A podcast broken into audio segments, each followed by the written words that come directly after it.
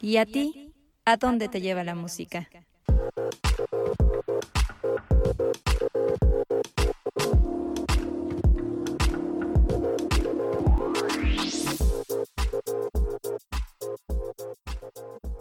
Si nos ponen la canción, el podcast. Hola, ¿cómo están? Muy buenos días, muy buenas tardes o muy buenas noches. Bienvenidos sean a este noveno episodio ya de Si nos pone la canción. Muchas gracias por escucharnos hoy martes o miércoles o el día que sea que hayan decidido escuchar su podcast de confianza. Muchas gracias por estar aquí. Y como todos los martes, tengo el placer de presentarles al osito carañosito, como ella ya se autodenominó en este podcast, Yaya. ¿Qué onda, Yaya? ¿Cómo estás? Mucho gusto en verte. Gracias por esa presentación tan bonita, Azul. Qué tierna, muy ad hoc con el mes en el que ya estamos, e, en febrero, el mes del amor y la amistad. Que debo decir, debo decir que hoy, 2 de febrero, es como mi segunda, bueno, no mi segunda Navidad, más bien sería mi primera Navidad, porque yo soy súper fan de los tamales. Entonces, hoy que es día del tamal, estoy que no quepo de alegría. Ya. Quiero comer el primer tamal de hoy, por favor. ¿Cuál es tu favorito? Yo creo que rajas con queso puede ser de como los salados. No sé, esas combinaciones me gustan mucho. y dulce de chocolate o de piña, qué rico, sí. De verdad, se me hizo agua a la boca. O sea, ahorita tengo un chingo de hambre. y nada más pensé en unos tamales que vende un señor aquí a dos cuadras de la casa, que son champiñones con queso. Uf, no, de verdad, una delicia. Una delicia. Sí, los tamales son creo que de las cosas favoritas y más de los chilangos, ¿no? Con nuestra afición de que si la guajolota, que si todo el tamalito de las mañanas junto con el atole. Uf. Oye, pero espera, ya que estamos hablando de esto, vamos con nuestro invitado ya recurrente de confianza aquí en esta sala de podcast para que también nos cuente si es fan de los tamales, cuál es su favorito, todo lo que nos quiera platicar Bienvenido, Caleb. Conste que ahora no hice lo de Juan por su casa, ¿eh? Yo, me quedé de que ustedes estuvieran hablando, de que alguien estaba haciendo agua a la boca, de que quiere hablar, Pues ahora ya me quedé calladito hasta que, hasta que se me deja de entrar. Fíjate que es raro porque a pesar de que obviamente mi, la comida que más me gusta del mundo es la mexicana y los tamales me fascinan. Yo, yo no soy originario de la Ciudad de México, entonces sí, aquí a cada rato esas abominaciones y sí, mándeme mensajes porque quiero ver su, su, posición. Eso de las tortas de tamal con atoles, como que madre mía, más, más carbohidratos no pueden ser. Entonces, no, y que quede claro, no estoy diciendo que sean malas abominaciones, hay algunas abominaciones que son ricas, una de estas es, es ella, pero Dios mío, ¿cómo son buenos ustedes para, para meter más pan sobre pan sobre pan y este definitivamente es una muy buena, una muy buena forma de poder agregarle. Que mira, me acabo de acordar, yo una vez probé en estos experimentos de restaurantes eh, que hay de pronto de comida fusión, por llamarle de alguna forma, maridaje de tamal con cerveza. ¡Ah! ¡Y qué cosa más deliciosa! Deliciosa era eso. Porque además era un tamal gratinado, que como con una especie de soplete o chiquito, no sé cómo llamarle, le daban así al queso hasta que quedaba así derretido en una salsita. Era una cosa deliciosa, entonces podías hacer maridaje con cerveza o con mezcal. Ya, pues tienes que darnos ese dato y les pasamos el dato también a todos los podcast escuchas, porque, o sea, ojalá. Voy a, no me acuerdo ahorita cómo se llama, pero voy a buscar y les paso el dato a ustedes y a todos los que nos están escuchando. Va, va, va, Sí, buenísimo. Híjole, si no, también pensé en todos los tamales chapanecos. Ay, no, qué delicia. Bueno, basta de hablar de comida, si no me voy a morir más de hambre, se los juro. que ninguno de, los, de los tres hemos estado comiendo muy bien, que digamos. Sí, no, no, no, no. No, de verdad se me está haciendo agua la boca, pero ya mejor paremos ahí. Esperemos que ustedes estén disfrutando de sus tamalitos mientras escuchan este episodio. Así que después de hablar de los tamales tan ricos, vámonos ahora sí al tema de hoy, que es nada más y nada menos la canción que no sabía que me sabía.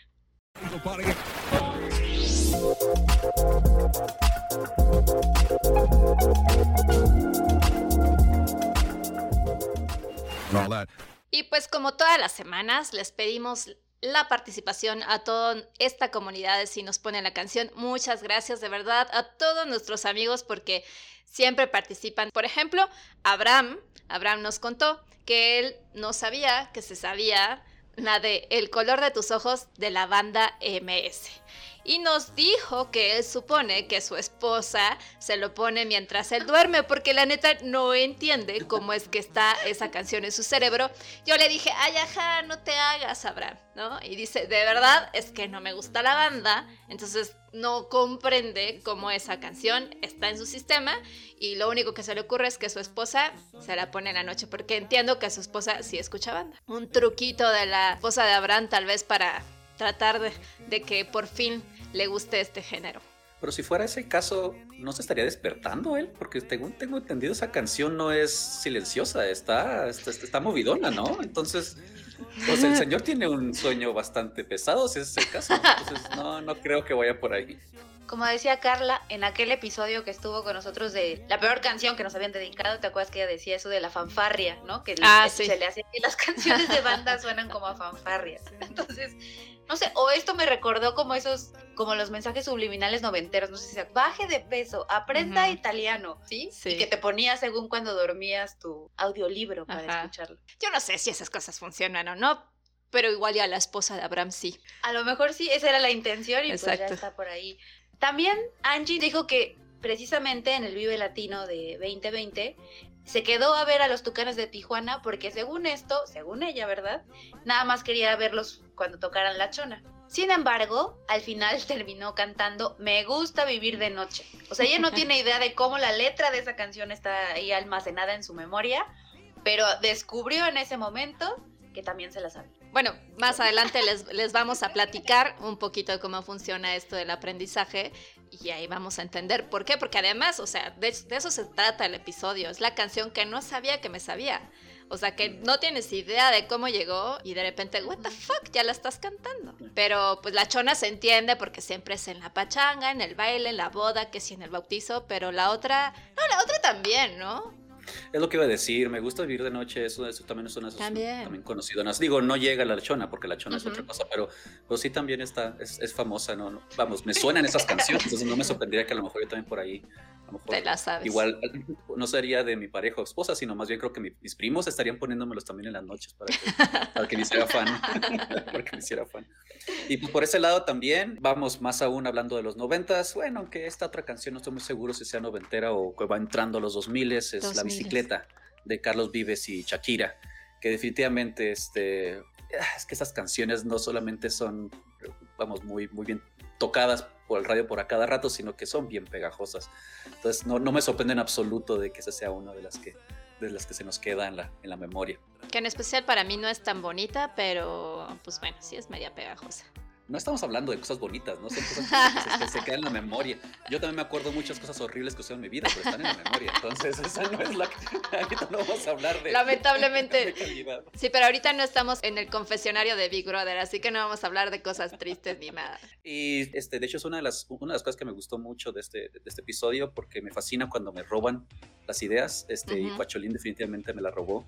Pato Venturas, este, que definitivamente es una canción y eh, no me importa lo que digan, las, los temas de las caricaturas de los noventas definitivamente son canciones Ajá. y por lo tanto sí, una de ellas estas y les, puedo asegurar que sucede lo mismo con Caballeros del Zodiaco, Dragon Ball Claro. Z, todas esas canciones que seguramente ni siquiera nos acordamos que, ah, ya me acuerdo esa canción y nomás comienza a decir, ah, Caballeros del Zodiaco, ah, sí me la sé, me la sé, entonces este, definitivamente sí, Pato Venturas es una de ellas, pero creo que todo el género de los temas de las caricaturas cuando estábamos pequeños se nos quedó en el, no sé, se nos quedó en la memoria desde, desde aquel entonces. En la época de Carisaurio. Además, yo justo con esta participación la, la escuché y es bastante larga. O sea, uno creería las introducciones de las caricaturas o esto. No, o sea, sí son formato canción, sí son varios minutos y tienen todo un tema, letra y demás. Está interesante. Sí, es bien raro, no fue hasta hace muy recientemente, en comparación a la, a la historia de la televisión, que los temas de, de las series de televisión se hicieron más y más cortas porque querían aprovechar pues, el tiempo y querían tocar más historia.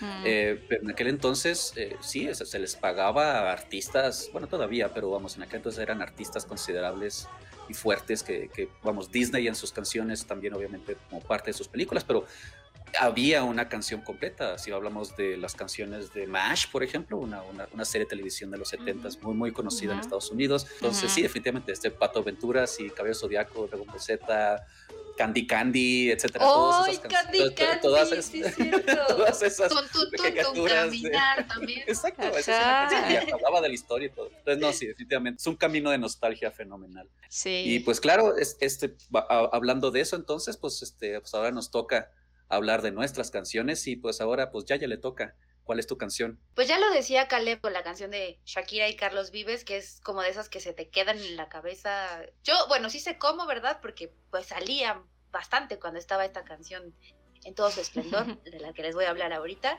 Pero lo que yo descubrí con gran sorpresa es que no solamente me la sé, o sea, que me la sé completitita, toda así de, desde el inicio hasta la última palabra que dice la letra, me la sé toda. Entonces les estoy hablando de despacito. bueno, ya lo digo pues con orgullo porque dijimos que no estamos ya para placeres ni gustos culposos. Entonces, despacito de Luis Fonsi y Daddy Yankee, que ya está sonando. Sí, sabes que ya llevo un rato mirándote. Tengo que bailar contigo hoy. Chihuahua. Vi que tu mirada ya estaba llamándome Muéstrame el camino que yo Del álbum Vida, lanzado en 2017, esta canción fue escrita por Erika Ender, Luis Fonsi y Daddy Yankee. Y bueno, o sea, yo cuando empecé a investigar toda esta información, no lo podía creer, o tal vez sí lo, lo, vi en, ese tiempo, pero no lo recordaba del todo. O sea, porque sí, no, no podemos negar que por alguna razón que yo no entiendo, Despacito fue un exitazo, exitazo tremendo a nivel comercial que incluso estuvo durante 56 semanas consecutivas en el número uno de los Hot Latin Songs de Billboard. Y aparte de eso, también estuvo en, las listas de popularidad, como me encanta decirlo, en el lugar número uno en más de 80 países. Lo que sí me dejó súper sorprendida es que rompió varios récords siete para ser exactos. O sea, yo dije, ¿what? ¿Cómo que siete récords Este llamado fenómeno mundial como lo denominó el sitio oficial de los Record Guinness, se echó a la bolsa los siguientes títulos. 1. La canción más escuchada en el mundo en esa época. 2. El video más gustado online. 3. El video de música más visto online. 4. El video de música de un dueto más visto en YouTube. 5. Fue, esto sí me dejó con el ojo cuadradísimo. El primer video de YouTube en recibir 5 billones de vistas en la plataforma. Pero ahorita seguramente ya de haber roto muchísimos más récords de billones de reproducciones. En el número 6 de esta lista está la mayor cantidad de semanas en el puesto número 1 en las listas del Billboard Hot Latin Songs. Y finalmente fue el sencillo con mayor cantidad de semanas consecutivas en el puesto número 1 en los Estados Unidos.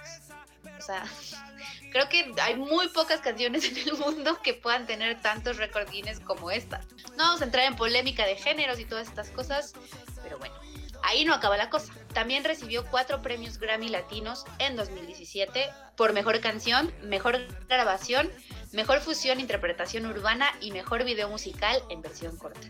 Además, también se le hicieron varias versiones en diferentes géneros e idiomas donde la versión que cantó Luis Fonsi con Daddy Yankee y Justin Bieber llegó al número uno en la lista Hot 100 de Billboard.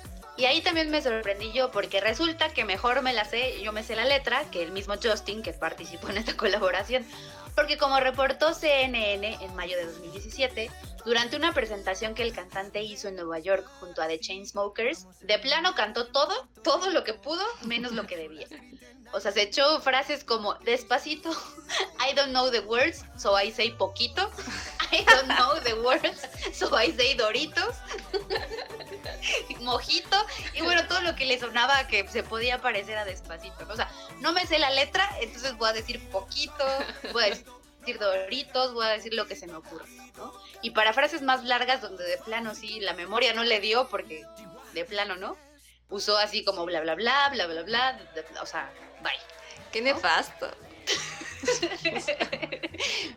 bueno, pues tampoco es que a lo mejor el español se le dé mucho, ¿no? Pues así como nosotros guachaguacheamos canciones. bueno, sí. Okay. conjuro ahí, quién sabe qué demonios sí. invocó con todo lo que dijo. Sí, sí, al menos yo no tengo autoridad para haberle dicho eso a Justin Bieber, me, me retracto, porque sí guachaguacheo, porque, bueno. Pero a él le pagan. Ahora bien, Ah, le bueno, pagan. claro. O sea, es- es- Claro, es- ese es el bueno. punto de todo eso, esa fue la, la parte controversial. Digo, estoy de acuerdo, todo el mundo está haciendo eso, todo el mundo está haciendo, pero imagínate que llegara, no sé, Alejandro Fernández y cantar en la, la de Frank Sinatra, alguna cosa así, y se lo echan encima. ¿Por qué? Porque paso te pagaron, te pagaron para hacer ese trabajo. O sea, tú dura- te, te dieron varias semanas, si no es que meses, para preparar este show y que llegues a hacer esa estupidez. pues, No, no, perdón, pero no, no yo, yo sí no le pasó eso. Le no acaban de eso decir tampoco. estúpido a Justin Bieber. Este, hemos dicho muchas cosas. Sí, sí, sí, sí. sí, pero sí. hoy Le dijeron no, el señor- estúpido a Justin El Bieber. señor le pagaron quién sabe cuánta cantidad de miles de dólares, sino es que a lo mejor decenas de miles de dólares para llegar y hacer esa tontería. O sea, no, en fin. Bueno, no, sí. entonces perdón, pero por mí no. Por mí no pasa ese señor. Ahora bien, no sé, o sea, me surgió ahí la duda y me quedé pensando en algo que dijo Caleb el episodio pasado, porque, o sea, descubrí que esta canción me la sé completa, porque mi vecina la puso un día que estábamos, pues, respectivamente en la labor del hogar cada una, ¿verdad? Y entonces yo la empecé a escuchar y dije, ay, despacito, tenía un buen que no la oía. Y pues estaba yo así con el trapeador a todo y empecé a cantar y a cantar y a cantar hasta que dije, ah, caray, un momento, sí me la sé. Y me quedé pensando, como les decía, en lo que preguntó Caleb en el episodio pasado, de si a lo mejor estas canciones que no sabíamos que no sabemos, podrían ser también consideradas como un poco gusto culposo. Pues yo creo que más bien nos puede sorprender el de, ah, caray, como, como te pasó, ¿no? Así, de no sabía que me la sabía, porque tal vez es algo que no escuchamos tan seguido. Ahora, te voy a balconear.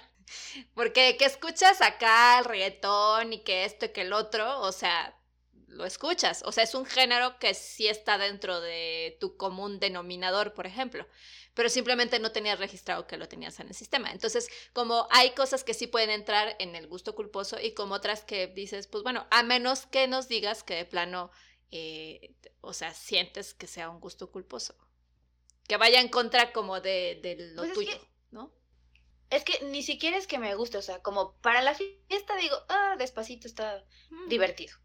Pero ahí la pregunta, segunda pregunta que me surgió fue así de, señor Búho, ¿cuántas veces tuve que escuchar esta canción para que la letra completa se me quedara en el cerebro? ¿Cuántas fiestas? ¿Cuántos shots? Ah, no, ¿verdad? Y no solamente eso, sino que también está el caso del hecho de que, bueno, cu- cuando llega mi canción lo platicamos, pero yo no me aprendo la letra las canciones. O sea, Mm. tienen que llegar a un nivel en el cual yo tengo que activamente eh, buscar la letra y aprendérmela, etc- etcétera. Entonces, el hecho de que tú ni siquiera te has dado cuenta de eso y que además te supieras la letra, significa que, órale, o sea, está metido de alguna, o sea, Ujú. no sé si sea Ujú. repeticiones o, bueno, más adelante vamos a platicar un poquito más al Exacto. respecto de por qué es que se nos quedan, pero Ujú. pues, es impresionante. Entonces, no, sí, definitivamente, el hecho de que te acuerdes de la letra es como, ah, ¿cómo? ¿Por qué? ¿Cómo le hacen?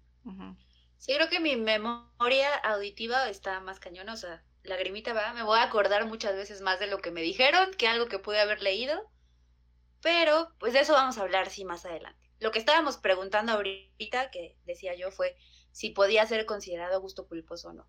Para eso, ¿verdad? Consultamos a nuestra psicóloga de cabecera en este podcast. Ella es Gloria Pérez, saludos Gloria, y ella nos explicó un poquito más acerca de toda la cuestión de los placeres culposos. En primera, nos dijo, así del lado de la ciencia, que Freud define a la culpa como un dolor psíquico que se impone el propio individuo por haber traicionado a otro o poner en riesgo su amor. Ay, qué azotado mi Freud, qué pedo con eso. El Freud, el Freud era de los míos, un romántico, porque además, o sea, lo que más me sorprende de esta eh, definición es que habla sobre el amor. O sea, la culpa no nada más es sobre el amor menso, ¿no? O sea, me sorprende mucho, pero es un romántico. Y los, y los tres así pensando. Bueno, quién sabe. O sea, Ay, no, yo siento culpa por comer, yo siento culpa porque soy una Pero floja y no me levanté a hacer Ah, pero es que ejercicio. ahorita Sí, a pero, pero, pero estás traicionándote a ti misma y supongo que te quieres a ti misma, ¿no? Es que creo que Azul le, le da un significado muy severo amor a esta, esta- y creo mientras que Freud creo que trata el- tra- el- la idea de amor un poquito más, Distinto. más, más, más superficial. A lo mejor la palabra amor no necesariamente es el caso. pero sí. En fin, pero bueno, ya. Este, ya Azul puso la cara de que no está de acuerdo y ya no, no lo vamos a sacar de ahí. Es que, por ejemplo, ahí Gloria, ¿verdad? Nos explica que la culpa es producto de un conflicto psíquico, porque estas tres cosas, ¿verdad? Fascinantes que son el ello, el yo y el super yo. Por un lado existe el ello, ¿no? Que es esta instancia psíquica que va a la búsqueda específica de la satisfacción del placer. O sea, el ello lo que quiere es, a mí denme placer. Por el otro lado está el super yo, así como el angelito y el diablito, ¿no? Que esa es la instancia psíquica que nos permite tener una conciencia moral. Cuando entre estas dos existe tensión, es cuando se produce el sentimiento de culpa. Porque pues el ello, pues que el placer, ¿no? Y el super yo es como esta cuestión del deber ser, digamos, ¿no? De decir, o sea, no, no teníamos que estar viendo Netflix en lugar de trabajar, ¿no? Entonces, ahí es donde se genera esto porque es como si transgrediéramos de alguna forma esas normas éticas, por llamarles así, o personales o sociales, ¿no? O sea, no solamente nuestras, sino también con los demás. Eh, cuando viene esta cuestión de, la culpa. Por ejemplo, pasa mucho cuando estamos a dieta y comemos algo que digamos no deberíamos de comer, ¿no? O sea, que tienes restringido, no sé, pasteles, galletas o algún refresco o alguna cuestión así. Y entonces, a pesar de que sabes que no lo debes hacer, lo haces y lo disfrutas. Entonces, ¿dónde viene este conflicto ahí? Entre el ello y el super yo. Porque el yo, digamos que es como el equilibrado, ¿no? El que ni se va tanto hacia un lado, ni se va como hacia la parte de los placeres, ni se va tanto a la conciencia moral. el yo es el que está aquí. Entonces, un placer culposo sería una acción que disfrutamos, pero a la vista de los otros, pues no va a encajar con nuestra personalidad, como pasaba cuando mm. Caleb contó lo de Rosa Pastel, ¿no? Con sus gustos musicales que a lo mejor no va, ¿no? o con lo que mostramos de nosotros, o sea, esa imagen que nos construimos y que vamos alimentando, de que a lo mejor el rockero pues no va a escuchar banda o no va a escuchar reggaetón o no va a escuchar otras cosas que no sean el rock puramente, ¿no? Se supone que no nos debería de gustar porque así es, ¿no? Porque si nos gusta, dice algo negativo de nosotros. O sea, ya no va, ya no va a ir con esa imagen que mostramos. Pero pues si para eso vamos, la palabra culpa la palabra de culpa en esa, en esa connotación de placer culposo. Vamos, ¿deberíamos de dejar de considerar estos gustos musicales como, como placeres culposos? Y pues lo que dice Gloria es que pues sí, necesitamos dejar de llamarlos así porque pues toda la culpa nos hace sentir mal, impidiéndonos disfrutar de eso que nos gusta, de eso que nos agrada. Entonces, eh, lo que menciona, y aquí estoy citando, en realidad no es malo sentir placer por escuchar una canción que el entorno no podría creer que a mí me gusta. En sí, no son los placeres los que generan culpa, sino la actitud que mostramos cuando hablamos de ellos. Y ahí justamente es el, punto, es el punto de ellos, o sea que, y, completamente de acuerdo con Gloria aquí, obviamente pues ella más conoce del tema, más vale que yo esté de acuerdo con ella, pero definitivamente, o sea, y, lo tocamos un poco en el episodio pasado, pero definitivamente es algo que creo que sí vale la, la pena mucho decir, es como vamos, no solamente que el gusto se rompa en géneros, en este caso literalmente en géneros musicales, sino que también está el hecho de que, vamos, uno no puede estar juzgando a alguien por, su cubierta, Y si uno cree que, ah, esta persona, se yo le conozco esta fracción de su personalidad y por lo tanto ya sé todo su personalidad, a lo mejor estamos siendo injustos y este, estamos acotando muy severamente a una persona de esa manera. De acuerdo, sí. Y finalmente Gloria nos indicó que lo que podemos hacer o lo que ella nos aconseja, ¿no? Para manejar la culpa de una forma muchísimo más adecuada y disfrutar más de lo que nos gusta.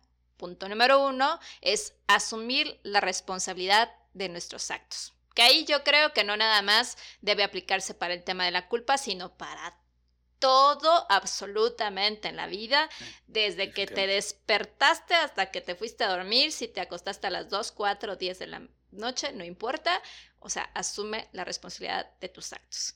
El punto número dos, buscar el mejor modo de reparar una falta si es que la cometemos. Yo a veces diría, o oh, si no, no, ya lo hiciste, ya chingue su madre. No, no es cierto. pues ya lo hiciste. no cargo así este pesar de chingale, ya le dije o hice o le lastimé el amor que podía sentir o que era lo de Freud. No es cierto, Freud, no me vengas a ganar los pies en la noche. Ay, a mí sí, porque a mí sí me gustaba además. Venga, venme a agarrar lo que quieras. Ok. Uh, este... liberar el ello a todos. Fuertes declaraciones. Sí, sí, sí. Eh, sí, con azul va a ser ello, ella, él, cuál. Ay, lo que anda. no, espera. No. Ello y ellos. Ellas no. No, no, no, gracias. Y punto número tres, eh, reforzar el valor de que la razón nos dice que está bien. Y pues bueno, para disfrutar lo que nos gusta debemos hacer lo que queremos sin afectar el orden social o individual. Evidentemente, pues todo lo que hagas, ah, un poco ahí ligado con el punto número uno, ¿no? Asumir la responsabilidad de nuestros actos, obviamente, sin afectar a un tercero. Y si se me permite, creo que ese uno no solamente asumir la responsabilidad, sino que también, en el caso de estos placeres, entre comillas, culposos, es a lo mejor también aceptar mm. que te gusta, sí, te gusta. O sea, eh, a lo mejor quitar esa culpa de, internamente ya que los demás se aguanten, ¿no? O sea, es como que sí, me gusta, sí, me gusta. ¿Y luego qué? ¿Qué sucede? ¿Qué sucede después de eso? No, pues ya te voy a ver de diferente manera. Ese es tu problema, no el mío. Así que con el corazón en la mano, entonces, hoy 2 de febrero de 2021, que creo que me gusta mucho despacito porque no entiendo de qué manera me la aprendí, pero lo reconozco, asumo la responsabilidad de mis actos y lo disfruto. Pero bueno, eh, gran canción además, la verdad es que sí, todos estos récords que obtuvo realmente está impresionante y sigue permaneciendo como el video más visto número uno en YouTube. Ya vieron ese dato en nuestras redes sociales, así que pues gran canción, qué bueno que te la sabes porque es un récord mundial. Y vamos a entonces escuchar a Caleb, ¿cuál es la canción que dijiste, ah, no sabía que me sabía esta rolita? Voy a seguir haciendo la racha de los mashups, este, y van a ser como que entre comillas dos canciones aquí. La primera es la de 15 Step de Radiohead. Eh, salió en el álbum In Rainbows en el 2007. Y recuerdo en ese año cuando salió, fue una de las primeras personas en Querétaro que, lo, que, la, compré y este, fue una de las primeras este, veces que Radiohead había sacado su álbum como ustedes paguen lo que se les pegue la gana, lo cual fue fenomenal para todo el mundo. Y cuando escuché esta canción, especialmente por el hecho de que así es como comienza el álbum con, esa canción, eh, se me hizo muy conocida. Es como que, espérame, yo he escuchado esta canción antes. Y todos mis amigos obviamente me reiteraron, espérame, no, este, este álbum acaba de salir la semana pasada, no es posible que haya escuchado esta canción antes. Entonces, después de dándole vueltas y vueltas y vueltas, escuché el resto del álbum, me fascinó, pero es, regresé a esa canción de nuevo. Y no fue hasta que este, escuché el mashup que están por escuchar en este momento.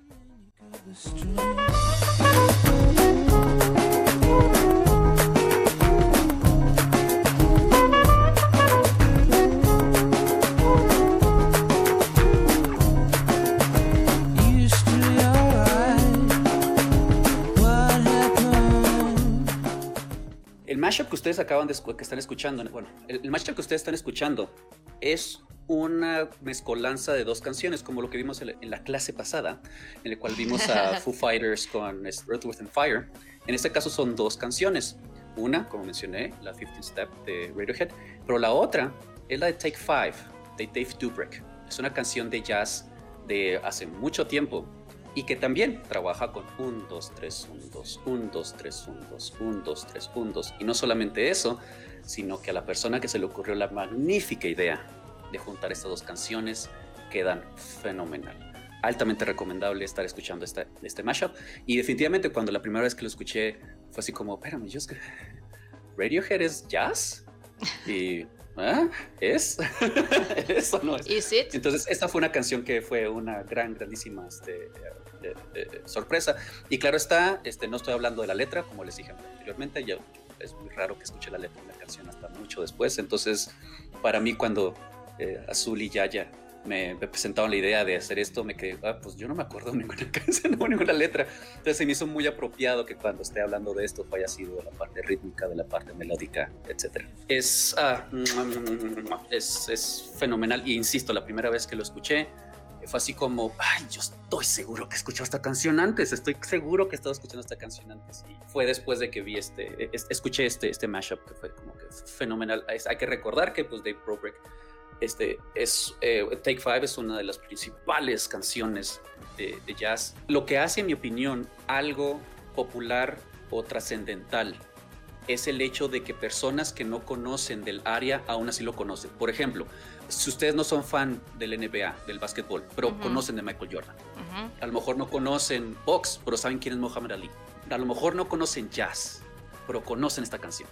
O sea, esta canción Take Five es algo que, ah, sí, esa canción, es, es, es, escuchado y es fenomenal porque es, tiene una métrica muy, muy, muy rara, pero a la vez se escucha bien y muy agradable. Es una canción que te relaja, pero a la vez te mueve al mismo tiempo, chala.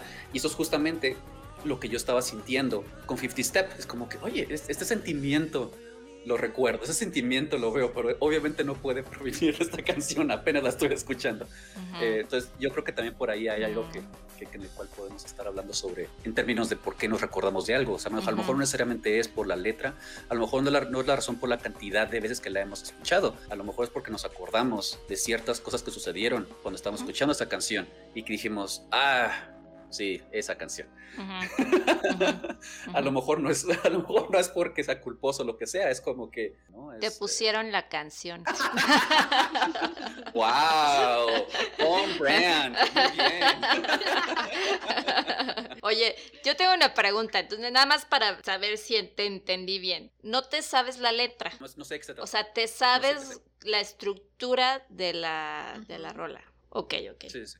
Sí, sí. Uh -huh. No, y, y, la estructura, la, la, la rítmica, digo, y lo pueden uh -huh. escuchar. Es, entonces, es, es, sí es la métrica, pero también es el ritmo que lleva, es el, la posición extraña de incomodidad, pero cómoda. Es bien raro porque no, no te acomoda. Entonces, estamos muy acostumbrados a esas dos métricas. Pero llega ese quinto, ese cinco cuartos, que es como, ¿qué fregados es esto? Entonces, no nos debería acomodar, pero nos acomoda. Y esa es la belleza de Take Five. De hecho, seguramente por eso le llamaban Take Five, por, uh -huh. por cinco cuartos.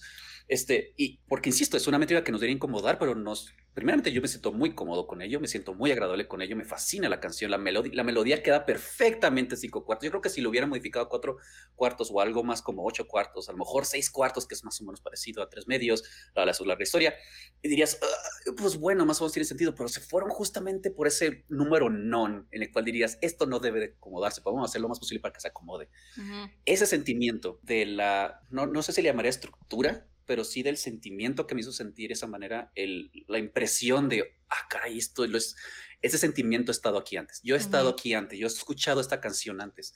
Y pues obviamente vimos que no era el caso. Y que quede claro, este, hay mi respuesta también para Radiohead. No estoy diciendo que copiaron a Take Five, no es el caso, es, son canciones diferentes, pero se acomodan de una manera muy agradable. Pero a la vez el hecho de que también Radiohead pudo hacer eso que hizo Rupert y lo hizo de una manera diferente, Uh -huh. Es, no sé, o sea, ese, se me hizo muy interesante ese flashback de, ah, caray, he estado aquí antes. Uh -huh, uh -huh. Sí, sí, sí, o sea, sí. Pues la canción que no sabía que me sabía, pero que ya me había hecho sentir algo. sí, básicamente. Entonces, prosiguiendo con esta idea, este, podemos decir, uh, podemos preguntarnos qué dice la ciencia acerca de por qué podemos rec recordar también la letra o los sentimientos de las canciones y olvidamos lo que estudiamos para un examen. ¿Por qué me puedo aprender todas las de Shakira, pero no cómo resolver esta ecuación diferencial? Este, entonces, un texto de la BBC explica que es muy posible que esto tenga que ver con la manera en que el cerebro procesa la información acústica y dónde la almacena. Un estudio realizado por Daniela Sembler del Max Planck Institute for Human Cognitive and Brain Sciences concluyó que la letra de las canciones tiene su propia sección de almacenamiento en el cerebro, separada de la que se usa para guardar la melodía. Entonces aquí está, aquí está interesante porque la, la, parte de la letra es una parte lingüística, es una parte simbólica, es una parte que recordemos que el lenguaje es, un, es una invención eh, humana y todavía estamos en controversia si la música, si la melodía es una invención humana o no es algo muy interesante. Este, uh -huh. Todavía no voy a entrar en esos detalles, pero definitivamente tiene sentido en que cierta parte de la información se queda en una parte del cerebro porque es una parte simbólica, es una parte racional, es una parte que bueno, tenemos que interpretar porque el texto es así lo es. Es que la melodía es algo acústico, es algo rítmico, es algo emocional, eso va en otro lado. Esto quiere decir entonces que cuando escuchas una canción, la música y la letra se almacenan ambas en la corteza auditiva, lo cual es interesante porque como acabo de mencionar, la letra no es música, es una cosa racional y tampoco la melodía es una cosa racional, es una cosa emocional y es lo bonito de la música que nos que, que agarran esas dos cosas, esa cosa uh -huh. racional y emocional y las, y las mezclan en la misma costa. Entonces al momento de llegar al surco temporal superior, la letra y la, la música desafortunadamente tienen que separarse porque tienen que aguardarse en diferentes lugares. Entonces al momento de hacer eso, este, pues puede quedar guardada por mucho tiempo al momento de hacer esa separación porque pues bueno, somos muy buenos para hacerlo. Lo que yo le agregaría a este, a, este estudio de doctora Sandler es el hecho de que cuando regresa a hacer percibido, a cuando regresa a nuestra memoria, al final estamos agarrando la parte emocional y la parte racional y la vamos estamos juntando. Estamos agarrando las partes emocionales, las partes que recordamos más o menos racionales y estamos llenando esos huecos. Y eso es lo que sucede también con la música. Al momento de recrear, estamos agarrando esta parte que están separadas y la estamos volviendo a juntar y la mente que la estamos juntando es por medio de ese sentimiento, por medio de esa parte racional. Qué bonito. Es como juntar a través de la emoción y el amor y el recuerdo ¿no? Que justamente nos queda perfecto para este podcast, ¿no? Recordar la emoción, la música, el recuerdo, está perfecto. De hecho, me hiciste incluso pensar muchísimo en la película de animación intensamente, ¿no? De cómo almacenamos todos estos recuerdos. Híjole, o sea, así, vino a mi cabeza todas estas imágenes de la caricatura. Pero ahí era tírenle así como la tabla del 7. Vámonos. que se acuerde de despacito, pero que no sepa sacar la propina en una cuenta. sí lo he visto, ¿eh? bueno, que no se acuerde de la fecha de pago de la tarjeta, pero que sí sepa qué parte canta Daddy Yankee. Pero bueno, desde otra perspectiva, como se mencionó en el texto de la BBC News, la psicóloga musical Vicky Williamson detalló que hay tres razones por las cuales recordamos las letras de las canciones. Lo mencionábamos al principio, lo íbamos a hablar, este es el momento. La número uno es simple exposición, ¿no? O sea, la música está en todos lados. Hoy en día, como bien sabemos, el reggaetón está en todos lados. No es que nos guste, no es que el culo nos traicione es que está en todos lados, entonces nos la aprendemos. En las tiendas, bares, autos, gimnasios, en donde sea, están repitiendo una tras otra la misma canción. Y de esta manera, pues evidentemente la exposición repetida, ¿no? Aumenta las posibilidades de retención a cualquier estímulo, especialmente cuando la información es idéntica, pues todas las veces, ¿no? La misma canción todo el tiempo. Así que la primera razón por la cual recordamos las canciones con facilidad es toda, todo este bombardeo que recibimos de todos lados. Como Yaya recibió el bombardeo de su vecina con despacito mientras andaban las dos ahí de cenicientas, ¿no? El bombardeo fue en 2017, ya ahorita en 2021 fue que vino así el recuerdo de, sí te la sabes, cántala. Bueno, el segundo punto de por qué diablos te sabes esa canción es desencadenantes emocionales. La segunda razón es porque podemos vincularlas a emociones fuertes. Las puede provocar la música misma o nosotros mismos que, vaya, lo asociamos con estos eventos emotivos y pues de tal manera que se vuelve algo muy representativo, ya sea de alguna alegría, alguna tristeza o algún enojo, incluso también de cualquier emoción, o sea, hacemos como el match con esta canción y es ahí que te la aprendes. Eh, en general, las memorias emocionales son fáciles de recordar sin necesidad de la exposición repetida. O sea, aquí la emoción puede ser incluso mucho más fuerte que haberle escuchado miles de veces en todos lados, que se queda impregnado en ti. Como tercer punto, Vicky Williamson hace referencia a la memoria motora, porque porque las canciones de las que recordamos las letras sin dificultad precisamente están en la parte de la memoria motora. Por ejemplo, o sea, una reacción común que podemos tener a la música, ¿no? O sea, tenga letra o no, es aprender, aprendérnosla y cantarla. Así lo hagamos solamente cuando nos estamos bañando o solamente, ¿verdad? Cuando estamos trapeando la sala. De esta forma, las memorias que son de naturaleza motora se hacen una especie de hábitos y van a recuperarse digamos, del, inconsciente, sin que tengamos que hacer mucho esfuerzo para ello. Por ejemplo, caminar, o sea, acciones como caminar, como manejar o como nadar, ah, son cuestiones que son parte de nuestra naturaleza motora. En este sentido, se puede decir que recordar una canción, para algunos, ¿verdad? Porque creo que no para todos, puede ser tan fácil como andar en bicicleta. ¿Por qué digo que para algunos y no para todos? Porque si a alguno de ustedes no se le queda la letra de una canción en la memoria, más adelante les vamos a decir por qué. Hay un neurólogo conocido como el doctor Oliver Sacks y el señor es fenomenalmente bueno para hacer historias hacia el radio y un periodista conocido como Robert Krulwich del podcast Radio Lab este, trajo esta historia a la, a la luz gracias a este neurólogo en el cual tenía un caso que se le acercó de una señora muy muy grande, vamos a llamarle la señora la señora OC, y tenía un problema cuando se acercó con el doctor Sachs en el cual estaba escuchando una voz en su cabeza. Esta señora ya tenía, pues ya está en sus ochentas, ya tenía 85, 86 años, y estaba preocupada de que a lo mejor pues, se estaba volviendo loca, ¿no? Y es como que, espérame, es que, estoy, es que literalmente estoy escuchando una voz en mi cabeza. Oliver obviamente tenía dos preguntas que les gustaría responder. Primeramente, ¿por qué está sucediendo esto? Y quién es esa persona que está en su cabeza. Entonces, la, primera respuesta, interesantemente, salió más o menos sencillamente. Encontraron que le había sucedido un pequeño derrame cerebral y había ciertas partes de su cerebro que están, que están un poquito más hinchado de lo normal y por lo tanto, pues estaba afectando cierta parte de su cerebro. Y lo que habían visto es que pues seguramente se iba, con cierto tratamiento, se iba a ir. Pero claro está, la pregunta estaba, ¿quién es la persona que estaba cantando? Entonces, este, el doctor Sachs le le pregunta, o sea, pues a ver, vamos a tratar de encontrar algo de tu vida. Eh, ella era de Irlanda y lo interesante es que la canción que estaba escuchando era una canción que después encontraron que era una canción de cuna. Entonces cuando le están preguntando a ella sobre su, sobre su infancia, se dan cuenta de que ella era huérfana. Su padre murió antes de que naciera. y su mamá se murió antes, antes de los cinco años. Entonces, lo que el doctor Sack está estableciendo en este momento es de que lo que seguramente estaba escuchando era el recuerdo de una canción de cuna cantada por su madre. y que su cerebro se, sabía, mantener en su casa. Voy a llorar. Uy, se me puso chinita la piel. Yo le agregaría una cuarta razón al estudio de Wicca Williamson. A lo mejor un derrame cerebral. te está echando la mano para recordar tu infancia. Se te prendió el radio. se conectaron los cables. Algo idiota porque si no voy a llorar. Se le conectaron los cables. No, ¿sabes qué, Yaya? ¿Sabes de qué me acordé? De lo que platicaste también en algún momento de que le pones la música a tu abuela, ¿no? y, con eso ella también puede recordar y pueden entablar, o bueno, en su momento entablaste conversación al respecto, ¿no? Entonces eso está cañón. Ahora, que quede claro y es importante mencionarlo, el doctor Sachs está diciendo que eso es pura especulación, o sea, y que hasta él mismo lo dice, que realmente yo soy un romántico de, corazón y que seguramente es lo que a lo mejor está él extrapolando ciertas cosas. Eh, pero en mi opinión tiene sentido. Eh, ella cuando estaba huérfana, después de eso lo que lo menciona es que después de un rato ella regresó. Entonces, por lo tanto, el tiempo que ella estaba en, en, Irlanda fue muy poco. Por lo tanto, las tres especificaciones que menciona la doctora Williamson no quedan. No, ella, vamos, no tiene, no tiene necesariamente una, una simple exposición continua. Eh, los antecedentes emocionales, pues sí, a lo mejor la emoción, pero pues, no conoce a su madre.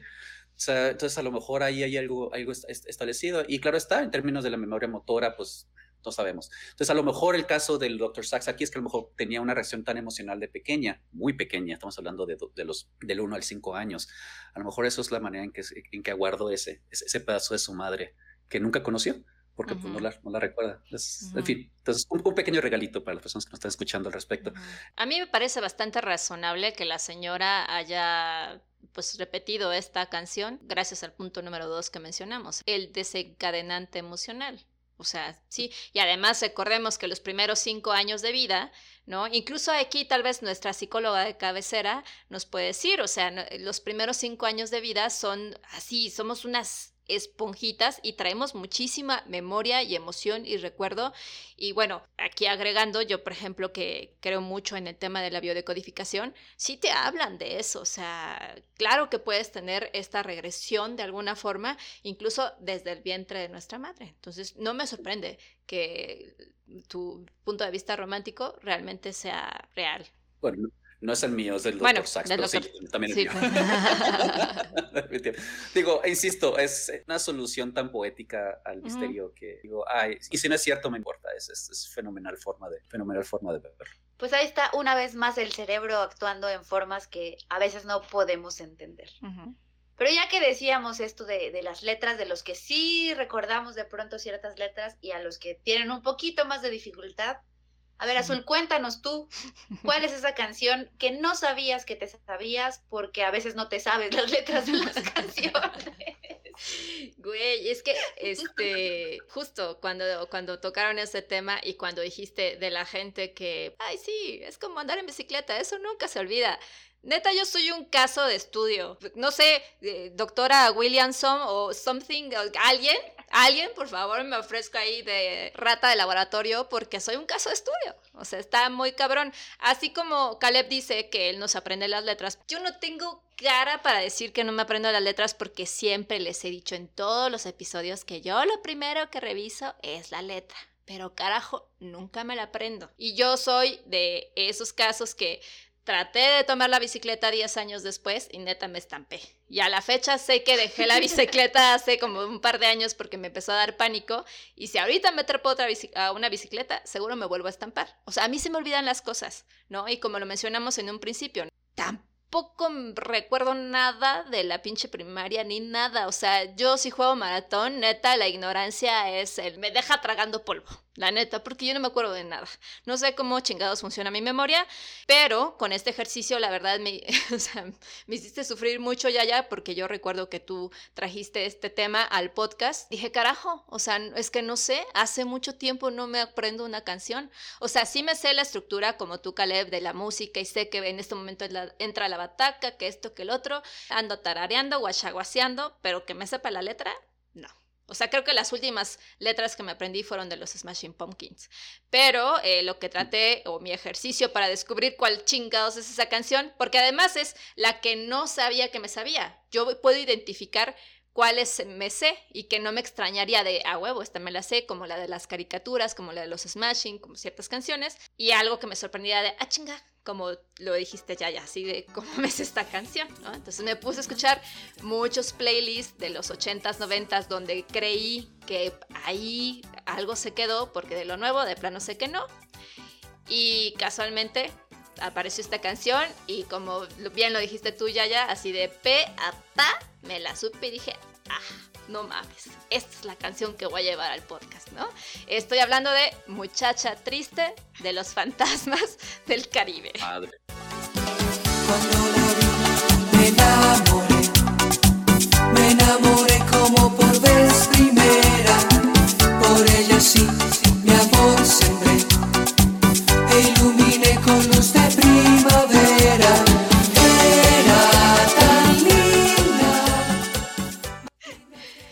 Pues bueno, esto de plano tampoco forma parte de un género que escucharía. Incluso voy a hacer aquí la pausa de, tampoco es un género que escuchaba de niña. Esta, esta canción salió en el 1993 con el álbum Caramelo, ¿no? Yo ahí tenía 11 años. A esa edad yo ya les dije también, escuchaba que si Faye, antes de toda esta revolución en TV, que ya me pasara al alternativo, los Smashing, bla, bla, bla, yo escuchaba Faye, eh, Pablito Ruiz y me sabía sus canciones. Entonces no es un género que ni a esa edad escuchaba. ¿Cómo está en mi sistema? No lo sé. O sea, lo único que recuerdo es que aparecían a cada rato en el programa de Raúl Velasco con en Siempre y Domingo. Es así, lo recuerdo. O sea, no es que estaba en la radio. Además, en un pueblo, en un pueblo en Comitán, Chiapas, no es que habían centros comerciales, no es que había un chingo de tráfico donde todos los autos iban a llevar esa canción a todos los... Sí, no, no, nada de eso. Entonces, ¿cómo chingados me la aprendí a los 11 años? No lo sé, pero me las sé todas. Entonces, bueno, eh, para traer el dato de la canción, pues investigué evidentemente quiénes eran estos señores, ¿no? Los fantasmas del Caribe, además, súper nombre, ¿no? O sea, me encanta. Fue una agrupación de música tropical tecnomerengue venezolana. Yo no sabía. Ese es como. Ah, me mamó, me mamó la verdad. Pero y además yo no sabía que eran venezolanos. O sea, yo, yo pensé que eran del Caribe. O sea, venezolanos, ¿no? y pues bueno, fue. Eh, estaba integrado por Luis Alba eh, en colaboración de su esposa y Raúl Martínez, ¿no? Entre sus canciones más conocidas, definitivamente yo creo que todos saben cuál es la canción de Muchacha Triste. Por una lágrima, ella es Más y Más, Mi Pequeño Amor, Caramelo, Bandolero. Bueno, hay una lista infinita que yo no sé cuáles son. Yo nada más sé, eh, me sé. No sabía que tenían tantas. Sí, no, yo tampoco. yo cuando empecé a revisar dije, ah, chinga. No, y espérate, espérate. Lo más impresionante fue. Sí. Los fantasmas del Caribe ocuparon el primer lugar en las listas de popularidad y ventas de casi todo el continente americano. Recibieron múltiples reconocimientos en el Billboard Hot Latin Tracks. ¿no? Y el premio Lo Nuestro en 1994 como nuevo artista pop Aquí hubiera estado padre que le hubieran puesto el tecnomerengue, ¿no? Pero bueno. Ellos hubieran ganado ese, ese constantemente. Eran los únicos, eran los únicos. Además estuvieron presentes en el famoso festival Viña del Mar en Chile y también se presentaron en los primeros programas, como se los dije hace rato, ¿no? De habla hispana en Siempre en Domingo, en Sábado Gigante. De hecho, esto me dio muchísima risa porque le estaba contando a un amigo justo la semana pasada que yo tenía el cassette de eh, Don Francisco, además cassette, oigan, Pense, así como dice Yaya, evidenciando la edad, le dije, yo tenía el cassette de Don Francisco cuando sacó la canción de Pachi Pachi. Y dijo, Pachi Pachi, ¿qué es eso? O sea, había una canción de Pachi Pachi. Y ahí está el cassette. Ahí mi mamá tiene guardado el cassette. Pero bueno. O sea, y la pregunta aquí es, digo, que quede claro, yo también, pero no lo guardo. bueno, no, no, no. Avienta, una, o sea, se avienta un, a un fuego y se le dice... No, no, no, no, ojo. Ojo, dije mi mamá. Mi mamá es una señora que guarda todo, nada tira, hasta que nosotros llegamos y decimos bye, pero pues no sé ni siquiera dónde está. Yo cada vez que, bueno, cada vez voy menos a, a Comitán, que se me olvida decirle, ya no manches, quema eso, ¿no? Bueno, empecé a hacer la lista de todos los cassettes que tenía en esa época y mejor ya no voy a decir. Pero bueno, pues, sigamos con los fantasmas del Caribe. Eh, bueno, estuvieron siempre en domingo, sábado gigante, el show de las estrellas, martes 13, super sábado sensacional, bueno, y entre otros, ¿no? Alcanzaron ventas superiores a los 12 millones de discos vendidos y certificados por la RIA, convirtiéndose en uno de los grupos musicales de más rápido ascenso en Latinoamérica en la década de los 90. Y en 1993 lograron el reconocimiento nacional e internacional con la salida al mercado del disco Caramelo, me impresionó muchísimo. Dije, Una cosa, ¿podríamos decir con todos esos reconocimientos de que esta canción era el despacito de los noventas? puede ser. Digo, en esa época no. Sí, sí, sí. En esa época no había YouTube y seguramente si lo hubiese, hubieran, hubieran sido el video más visto y bla, bla, bla.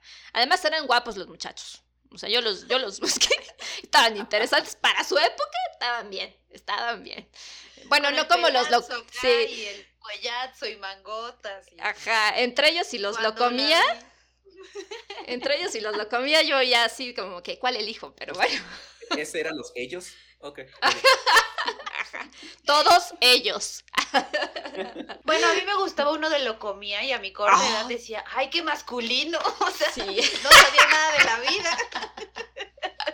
El güerito, seguramente. No, el del pelazo, Antonio. Así Ay, no, es que no manches. Pues bueno, yo la verdad es que, pues no sé, estoy sorprendida, ¿no? Porque pues sí ubico perfectamente que claro que me sé todas las de Pablito Ruiz, claro que me sé todas las de Faye, claro que me sé todas las de los Smashing, no me sorprende. Pero de verdad, por ejemplo, les he traído estas canciones románticas y hemos, ¿no? Y no me las aprendo. Y de verdad, o sea, por más de que a veces estoy en, la bicicleta y estoy viendo ahí el Spotify y la letra, de verdad, o sea, me aprendo coros, pero ya, no me aprendo, digo, también a mi edad, o sea, se entiende que ya no tengo tanta retención, pero, pero, o sea, está cañón que no me aprenda ya ni una canción completa. Vuelvo como se los comenté, ¿no? O sea, seguramente de haberlos visto tanto en Siempre Domingo, me la pudo haber aprendido, no lo sé. repetida, ya lo habías dicho. Sí, o tal vez tengo ahí un recuerdo emocional que no, no lo tengo como fresco, igual y le puedo preguntar a mi terapeuta de confianza, ¿no? Que hagamos una regresión para ver si algo pasó cuando estaba escuchando. Ven, tú, o sea, no lo sé, triste, pues igual y con eso me pudieron haber dado triste. Bueno. es una muchacha triste, supongo que por ahí podría ser también. Pero ¿Otro? Yo la parte donde era, ven, dame un beso. Un beso. Eso. Eso. Ah. Güey, pero además, ¿sabes qué me preocupa? Y, y Caleb muy orgulloso, ¿verdad? De lo que está sucediendo en este podcast. Es interesante porque sí sería interesante, ya fuera de broma, que sí ver por qué se quedó. O sea, que cuál es la razón por la cual se quedó esa, esa cosa. Digo, considerando los, los tres factores que mencionó la doctora Williamson. a lo mejor por ahí hay algo. O sea, sí, a lo mejor ha sido repetición, pero a lo mejor algo te estaba picando por ahí, ¿no? La, la... No, o sea, Igual y sí, de verdad podemos, este, bueno, puedo platicar yo con, con Sara, mi terapeuta, digo, pues, no sé, seguramente hubo algo ahí que pudo haber pasado, o tal vez el recuerdo, otra vez vuelvo al recuerdo y la nostalgia de, de, de mi familia, porque además ver siempre en domingo era una tradición familiar. ¿no? Entonces tal vez ahí tengo la conexión, exacto. Ahora voy a hacer este comentario antes de que eh, sigamos ya con ya información más especializada, digamos tanto jijiji, jajaja. O sea, voy a hacer aquí paréntesis de cómo nuestros invitados ya han dicho que soy emo y soy una muchacha triste. O sea, está bien, yo lo he dicho, yo lo he dicho, pero no me amen, o sea, ya estuvo. O sea, pues deja de dar tanta evidencia al respecto. O sea, Güey, pero esta es una canción. Bueno, es bueno, o sea, el título no está alegre, pero es una canción alegre. Pero bueno. Ya pasamos de evidenciando la edad a evidenciando la persona. No, bueno, está terrible, pero bueno, como lo mencionó hace rato Caleb, ¿no? De que pues hay personas que pues tienen la facilidad de aprender y recordar las letras de las canciones y repetirlas años después, ¿no? Sin necesidad de repasarlas. Una habilidad que pues parece no tan útil, pero que llama la atención. Eh, como le explica Isabel Valenzuela en VIX.com. No para todos es tan sencillo este proceso, como ya se los platiqué, ya les dije, no, pues mi proceso está tan nefasto que no me sé ni siquiera eh, manejar otra vez la bicicleta. Así de fácil. Y para ciertas personas el aprendizaje visual es más fácil, eso sí, eso sí lo reconozco, mientras que otros procesos pueden recordar con mayor facilidad lo que escuchan y eso les da una ventaja a la hora de aprender las letras de las canciones. Ahí estoy yo, yo sí, yo sí soy más auditiva que visual tal. Por eso llegan y te endulzan el oído. Bueno, como decía la ciencia, ¿verdad? no me van a seguir evidenciando en este podcast, me rehuso. Entonces ya decía yo, quienes aprenden más fácilmente la letra de una canción y la recuerdan ante el mínimo estímulo como yo a medio trapeador, tienen un estilo de aprendizaje auditivo. Y además van a pues, asociar estos nuevos recuerdos con una emoción, una acción o un momento. Sin embargo, sin embargo, a los que les cuesta aprender la letra de las canciones y no poseen estas habilidades que podrían parecer típicas de quienes no tienen dificultad en hacerlo, no están tan perdidos, ¿no? O sea, pongan atención ustedes dos porque les vamos a decir aquí las claves, bueno, ustedes dos y todos los que nos estén escuchando que no se aprenden con tanta facilidad la letra de canciones, porque pueden lograrlo mediante una práctica en la que van a utilizar su propio estilo de aprendizaje. Esto nos va a explicar el profesor Caleb. Siéntense, por favor. Muy bien. Muchachitas. Comenzamos, comenzamos la clase en este momento, por favor, todos prendan sus videos de Zoom y este, ah, ya, me regresé a esos, Ve practicando. a las clases este, distancia aquí. Es posible que leer la letra a medida que escuchas la canción te ayude.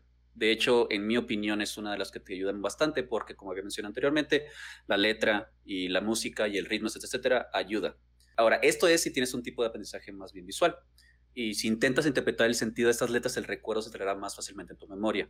Yo lo que yo también establecería además de esto, es que también le estés entregando algún tipo de extrapolación tuya para hacer tuya la canción. Usualmente cuando uno le pone el significado de la canción, no solamente el recuerdo, sino más bien decir, ah, esta canción es lo que es la razón por la que yo creo que muchos, este, muchas personas en sus paratorias aprenden tantas canciones, es porque todo es sobre mí todas las canciones son sobre mí. Ahora, lo que también ayuda también bastante es leer en voz alta la letra. Es también esto, una forma, muy, una forma muy, muy típica de hacerlo. Y está demostrado científicamente que podemos formar memorias motoras si es que las escribimos a mano. Esto, por cierto, también ayuda mucho cuando uno quiere estar estudiando para un examen hagan sus propios apuntes, no, no, no, no, nada más le tomen foto al pizarrón, hagan sus apuntes, el hecho, esa, esa conexión motora del cerebro a la mano, que es, que a uno se le graba mejor el estar entregando esa cosa motora. ¿no? También es recomendable averiguar cuál es la forma de aprendizaje mejor y intentar asociar una cosa con otra. Muchas personas, por ejemplo, lo que hacen es que agarran una palabra eh, o hacen una palabra a partir de las iniciales de las cosas que, uno quiere este, acordarse. Por ejemplo, casa. A ver si casa es carbono, ácido sórbico, bla, bla, pero es casa, ¿no? Lo, lo, que nos está acordando. Esas formas de asociaciones también ayudan mucho a la, insisto, no solamente para aprender la letra de la canción, sino que también a lo mejor para cuando uno se quiere aprender las cosas de, para algún examen que tengan que estudiar. Entonces, todo este procedimiento, la idea es que se vuelva de una forma, eh, muchas personas le llaman memoria de músculo. La idea es que salga de una manera más, como muchas personas le llaman natural o del, del corazón. Muchas veces le dicen, oh, me acuerdo tanto esa canción porque es del corazón. Ok, pues es una forma de verlo. La otra forma es de que lo hiciste tantas veces que ya, se te, que ya los dedos se, se acuerdan de tu, de tu canción. La idea es hacer algo parecido con esa forma de aprendizaje. En mi opinión, ya terminando, algo que por lo que me funciona a mí mucho es estar repitiendo y repitiendo y repitiendo, al grado de que sin querer queriendo sale. Eh, es interesante una tarea, justamente, de, voy a intentar memorizarme esta, esta, letra, voy a intentar de diferentes maneras y la que parece que es la que más me queda, a lo mejor eso es lo que ustedes pueden utilizar para, para otras cosas de su vida. Claro. Sí, ahí, o sea, les, agradeceríamos mucho a nuestros podcast escuchas que nos digan, ¿no? Igual y ya tienen identificado el cómo se pueden aprender la letra de una canción o pueden hacer el ejercicio, ¿no? Evidentemente les tomará tal vez un tiempo, no nos podrán decir el siguiente episodio, ay, pues mira, ya descubrí esto, pero cuéntenos si, si llegan a hacer estos ejercicios. Yo definitivamente cuando empezaste a leer estas opciones, yo dije, neta, neta, neta, soy un caso de estudio, lléveme de rata al laboratorio porque... Eh, por ejemplo, o sea, yo cuando, cuando hago spinning, pongo el Spotify y, y las leo y las leo y de verdad no me he aprendido ninguna. Y además la canto o sea, estoy ahí con los audífonos a todo volumen y cantando a todo, digo, porque lo estoy leyendo, pero no me las he aprendido. Entonces, los, los dos primeros puntos a mí definitivamente no me han funcionado.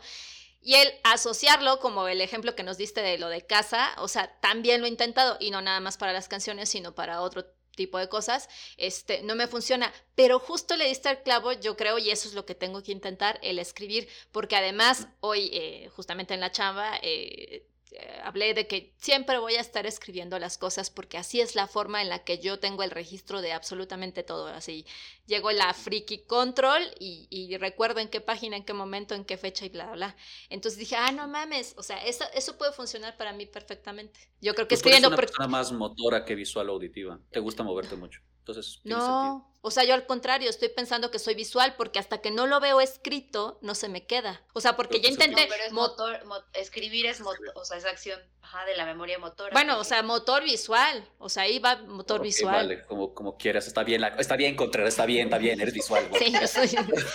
no, es que... eres motora. Pero bueno, ya. Está bien, chingaquedito, este, soy una estúpida y soy visual y soy motora. Pero no, bueno, vaya, voy a probar a hacer eso porque yo creo que, que sí funcionaría.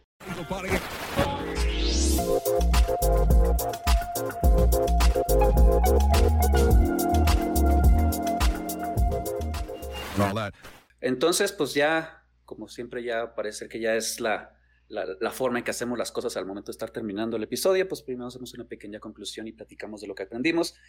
En serio que el cerebro es una cosa tan misteriosa, tan milagrosa, en serio, que podemos estar guardando tanta información en que 25 centímetros cúbicos de, espacio y que todo eso se quede de esa manera al grado de que podemos estar diciendo, ah, mira, me acordé. O sea, el hecho de que nuestra percepción del mundo no tiene que ser activa. O sea, que el cerebro está captando las cosas alrededor sin que uno lo esté poniendo atención de que uno lo está captando, ¿no? Eso es impresionantemente, pues sí, milagroso. O sea, es, perdón, pero es lo único que se me ocurre, que, el cerebro es una cosa milagrosa de, que, de esa habilidad que tenemos para poder estar percibiendo y recolectar esa, esas memorias de, la manera que esté. Lo estamos haciendo y, y claro está que la música es un perfecto vehículo para ello. Yo aprendí que gracias a la memoria motora y auditiva, ¿verdad? Es muy probable que se me olvide la fecha del pago del recibo del gas, pero que nunca se va a ir de mi mente la letra de despacito. Ojalá, ¿verdad? Espero de corazón, yo que quiero ganarme los millones, ¿verdad? Me sirva algún día como en la película de Slumdog Millionaire, ¿no? Para ganar algún programa de concursos, a lo mejor la letra de despacito, el destino está escrito, que con eso voy a ganar. Venga, sí. Perfecto. Eh, yo aprendí gracias a Yaya y a Caleb y a sus caras de azul. Estás quedando como estúpida. aprendí que, ok, ok, ok, lo voy a aceptar, Caleb, no soy contrera, lo voy a aceptar. Bueno, sí soy contrera. Mi mamá diría que yo soy como tres patines, ¿no? Que era un señor que era súper contreras en su época en la radio. Ok, aprendí que yo soy motora y visual. Eso es lo que aprendí. Ya. Ay, me fascinó tu tono. Es como que sí, está bien. Ay, está bien. O sea, Ay, ¿sabes lo que me está costando admitir esto? Pero bueno, está bien, soy motora y visual. Pues ahora sí, después de toda esta información que ya recorrimos, como sucede en todos los episodios, ¿verdad? Es momento ya de despedirlos. Así que les recordamos que nos pueden escuchar en Anchor, en Spotify, en Apple Podcast y en Google Podcast. Y váyanse preparando, porque ya lo decíamos en este mes del amor y la amistad, este febrero 2021, porque necesitamos que nos manden sus canciones para el siguiente episodio en el que vamos a tratar el tema de la canción más cursi que nos gusta. Esa, esa canción que escurre miel cuando la escuchan, díganos cuál es, confiésenlo para que lo, ah, lo platiquemos en el siguiente episodio. Así es, amigos. Queremos, por favor, que todos los DMs, todos los comentarios en donde ya saben dónde nos tienen que escribir, de verdad estén atascados de miel, que hayan está atascado de abejas porque no podemos más con sus cursilerías. Mándenos esa canción, ya saben, estamos en Instagram como si nos ponen la canción y en Twitter como ponen la canción. Muchísimas gracias por habernos escuchado, por haber estado con nosotros en este episodio en el que las risas no faltaron, ¿verdad? Como siempre. Y en el que aprendimos muchísimas cosas. Gracias, profesor Caleb, por esas explicaciones del día de hoy y por todos esos consejos que me hubieran servido un chingo, ¿verdad? Cuando iba en la prepa, pero bueno. Pero bueno, igual y me sirven para un, un placer como siempre estar con ustedes. Feliz martes para todos. No, pues muchas gracias por la invitación, como siempre. Este, si ya se han dado cuenta, esto es lo que me dedico. Eh, eh, y sí, pues por lo bocón, seguramente es la razón por la que me siguen, me siguen invitando, está bien. Pero pues aquí el punto está en que si me siguen invitando, Azul, te voy a seguir evidenciando. Este es el pago. Me vale madres la leche. Eso es, lo, eso es lo que voy a estar haciendo si me siguen invitando. Santa Clara, si nos estás escuchando, ¿verdad? No, Para, hombre. para- para evitar que Azul siga evidenciada en este podcast, un patrocinio, ahí unos camioncitos de leche para que... Fíjense que, que- que estaría dispuesto a hacer eso. Si Santa Clara nos patrocina, vale, está bien, dejo de evidenciar a Azul. Estoy eh, completamente de acuerdo. Va, hacemos ese trato. Si Santa Clara nos, patrocina, yo me quedo calladito y sí, sí, lo que tú digas. Sí. Güey. una persona muy visual y muy, este... Llevo todo este tiempo moviendo la cabeza porque soy una Contreras y te tengo que decir que acabo de cancelar el mail que ya le había mandado al community manager de Santa Clara. Gracias a ser el chingaquedito de este podcast. Pues fíjate, justamente por ser Contreras es la razón por la cual te voy a seguir chingando. Entonces, tú te lo ganaste, güey. Ya lo sé, ya Santa lo sé. Clara, Santa Clara es tu oportunidad. Millones de personas nos escuchan, entonces puedes patrocinar este podcast. Ven a resolver este conflicto. Con unos tragos de leche. Por favor, sabor capuchino porque es el favorito. no, no, pasa boca. ¿Qué, qué, qué, qué, no, la, la entera. A mí me gusta la entera. Pero bueno, Declaraciones en esta sala de podcast, ¿verdad? Bueno, ya amigos, basta, basta de evidenciarnos el día de hoy. Eh, como ya agradecieron Caleb y Yaya, muchísimas gracias por escucharnos. Eh, nos vemos el próximo martes, seguramente también va a ser un episodio bien bonito, lleno de amor, lleno de corazoncitos. Aquí Yaya se va a lucir como el osito cariñosito de este podcast. Así que los vemos el próximo martes. Cuídense mucho, los queremos mucho. Adiós.